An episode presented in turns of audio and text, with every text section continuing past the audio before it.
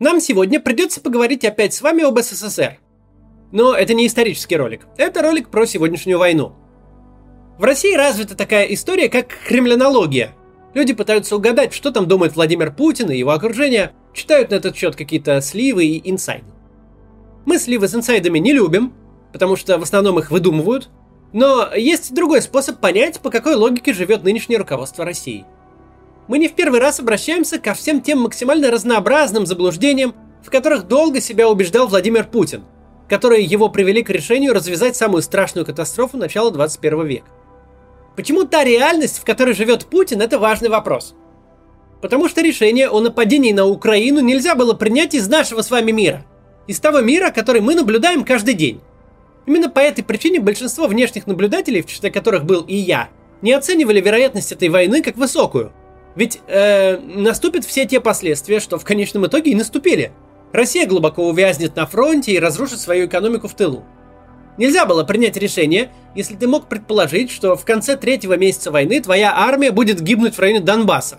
Если ты мог предположить, что из трех направлений два будут провалены, что аэрофлоту придется разбирать самолеты на запчасти, что ты попадешь в ситуацию, из которой нет выхода, где твои пушки и танки стремительно заканчиваются, а у Украины только прирастают – Наконец, эту войну нельзя было начать из той реальности, где 40-миллионная страна встречает тебя боеспособной и мотивированной армией и населением, которое тебя ненавидит и сотнями тысяч записывается в территориальную оборону.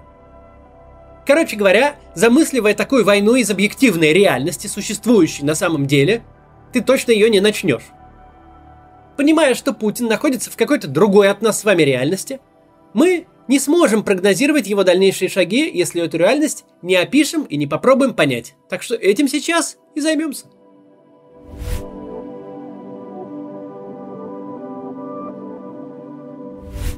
Мы уже говорили про те 30 лет, которые прошли с развала СССР. Мы говорили про то, что Путин обращается к советским украинцам, которых сегодня просто нет – Сейчас время поговорить о том, что и советские украинцы, которые были тогда, были совсем не тем, что себе Путин сейчас воображает. По прошествии 30 лет может показаться, что СССР был каким-то единым монолитным государством. На практике, конечно, это такой же миф, как и вкусная колбаса за 2,20. Советский Союз и образ жизни в нем, представления о национальной идентичности сильно отличались в разных республиках – Республики Кавказа и Средней Азии – это аграрные традиционалистские религиозные общества, чей общинно-племенной строй советская власть, конечно, сильно потрепала, но даже у нее не хватило ни дерзости, ни ресурсов всерьез его сломать. Да, с формальной точки зрения в Азербайджане, Казахстане, Узбекистане, Туркменистане и Кавказских республиках РСФСР работала вся та же советская вертикаль. Секретари обкомов, партийные инструктора, сотрудники КГБ, милиции и ОБХСС. Но в первую очередь все эти люди были чьими-то сыновьями, женами, братьями и сестрами, принадлежали к э, Тейпу или Жусу, происходили из аула или кишлака. Даже самому жесткому тоталитарному государству, каким был СССР, очень сложно навести в таких условиях идеологический и административный монолит. Потому что советская власть большая и страшная, конечно, но она сидит в Москве, а бить тебя, если что, будут прямо здесь, и не по партбилету. В Балтийских республиках была другая история. Они были аннексированы СССР лишь в 1939 году. Даже к закату советской власти там оставалось достаточно много людей в трезвом рассудке, которые застали свои страны независимыми, застали э, досоветскую действительность в сознательном возрасте и вовсе не считали советскую власть чем-то нормальным или неизбежным. Советской власти там просто не хватило времени, чтобы разорвать преемственность. Как следствие, и внутри этих республик всегда было очень сильно национальное движение, и другими советскими гражданами они воспринимались как внутренняя заграница. До такой степени, что движение этих республик за выход из СССР в 1989 году вовсе не воспринималось как конец Союза. Просто фактическое положение вещей, ну, становилось формальным. Конечно, три славянские республики – российская, украинская и белорусская – были не в пример остальным самыми советскими – советская власть в них была наиболее реальной. Советский образ жизни, советская культура, советское представление о хорошем и плохом, советское потребление. Именно там это все э, было более всего укоренено. Но нигде не в такой степени, как в России. Тут сейчас прервемся на рекламу, а потом про империю поговорим. Сейчас в мире набирает популярность направление ноу-кодинг. Это создание сайтов и приложений без необходимости писать код. Все делается в специальных сервисах-конструкторах, в разы быстрее, а значит и дешевле, чем традиционным способом. Так можно разрабатывать не только простые сайты-визитки, а вполне себе серьезные проекты, аналоги даже Тиндера, Airbnb, Coursera или популярных маркетплейсов. Поэтому спрос на ноу-кодеров и их услуги высок. При этом освоить этот навык относительно легко. На это потребуется несколько месяцев. А не год-два, как при обучении классической разработки. Через 2-3 месяца уже вполне реально начать зарабатывать, а при правильном подходе можно уйти на фриланс или даже запустить свой стартап. Звучит интересно? Если хотите узнать о ноу-кодинге побольше, приходите на вебинар «Как создавать сайты и мобильные приложения без кода и зарабатывать на этом» от школы CodeBreakers. На вебинаре вы узнаете, почему ноу-код самая перспективная ниша в IT, как зарабатывать на ноу-код много, что для этого э, нужно знать и уметь, и где приобрести все эти знания быстро. Ведет вебинар Анна Радзиевская, бывший продукт-менеджер Яндекса – она запускала стартапы в США и сама работала как ноу-код-разработчик. Кстати, насчет собственных проектов.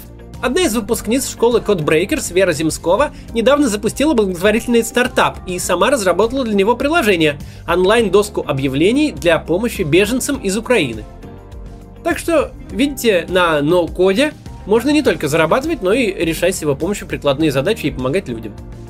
Даже если вы пока не уверены, что хотите стать ноу-кодером, Приходите на вебинар, он бесплатный.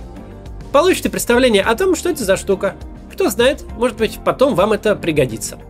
Ссылка будет в описании.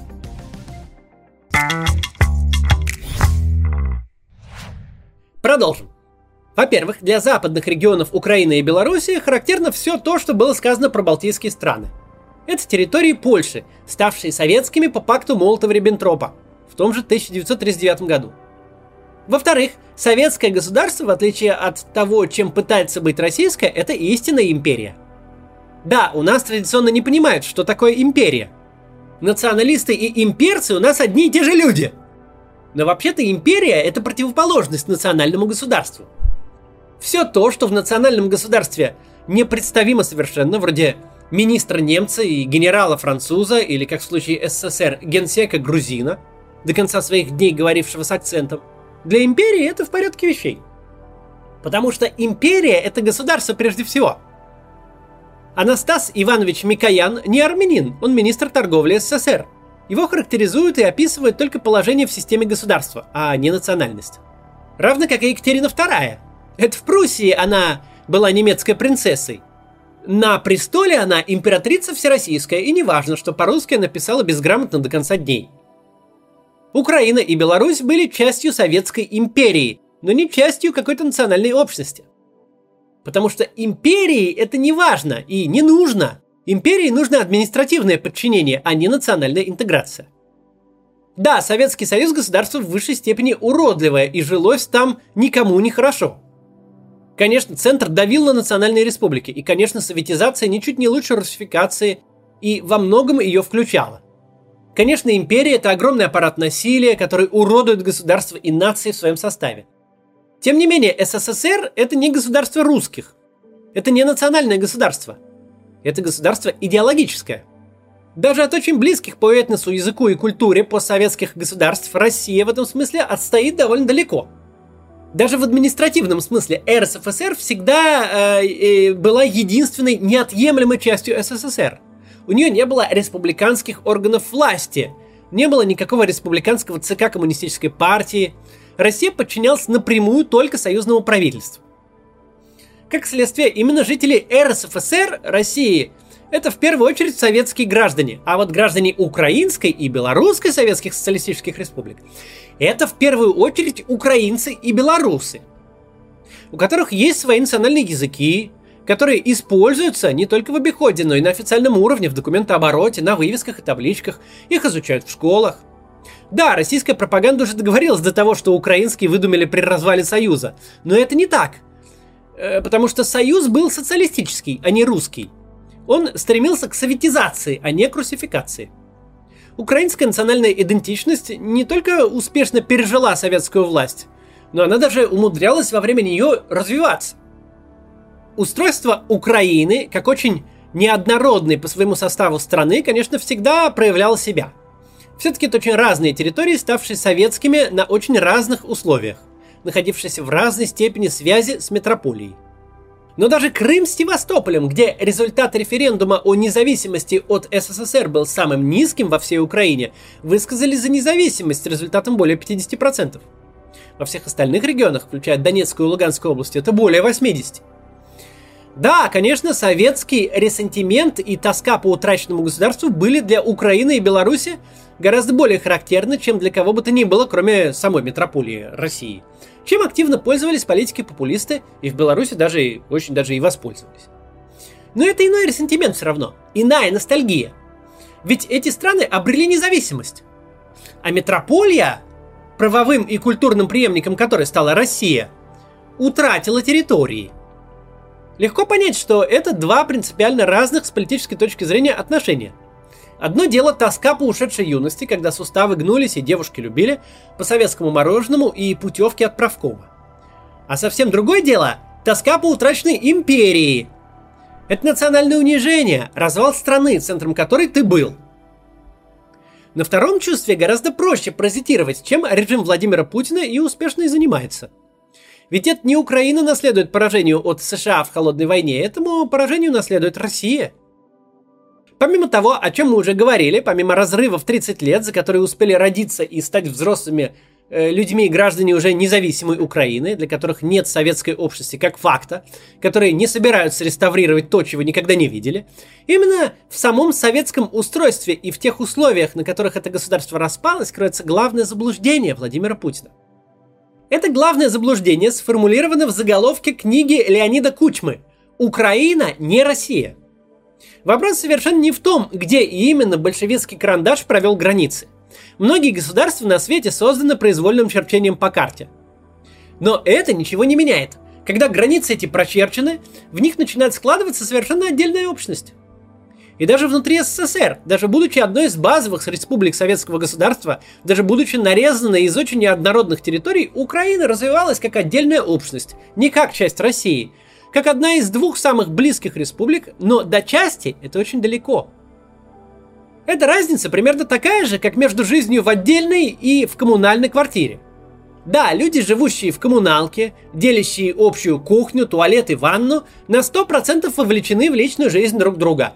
Они рано или поздно образуют какую-то коллективную сущность. У них будут свои традиции, свои правила поведения, какие-то шутки, которые понятны только внутри и никому снаружи.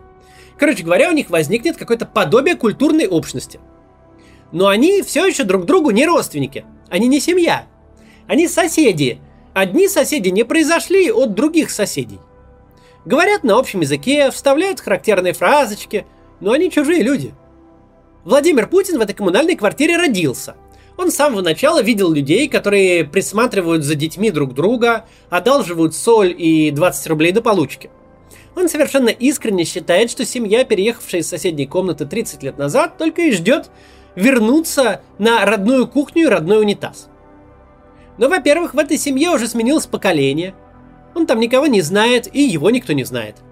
Во-вторых, у этой семьи и раньше была совсем отдельная жизнь. Эта жизнь шла за стенкой, шла совсем рядышком. Он ее слышал и видел. Но она была отдельной. Путин для этой семьи – бывший сосед, с которым были знакомы родители, а они пару раз встречались.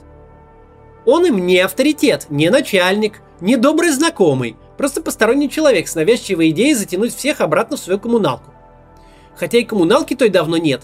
Там еще в 90-е отель открыли, и никогда она не была его коммуналкой. Он просто жил со всеми на общих условиях. Да, может быть, люди не в восторге от своей однушки на окраине. Стены тонкие, потолки низкие, ремонт надо делать. Может, у них к своей квартире много претензий. Но это их квартира. С собственной кухней и санузлом где проходит их история. История, начатая в той коммуналке, но пошедшая совершенно иначе. Они не просили помощи с ремонтом, не хотят никуда переезжать.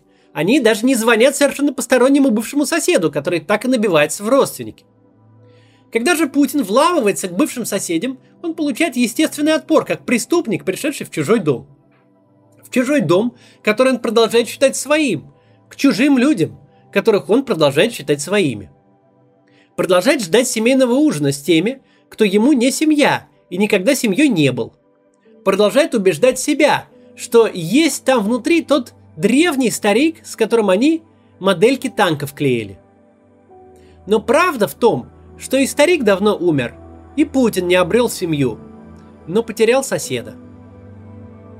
До завтра.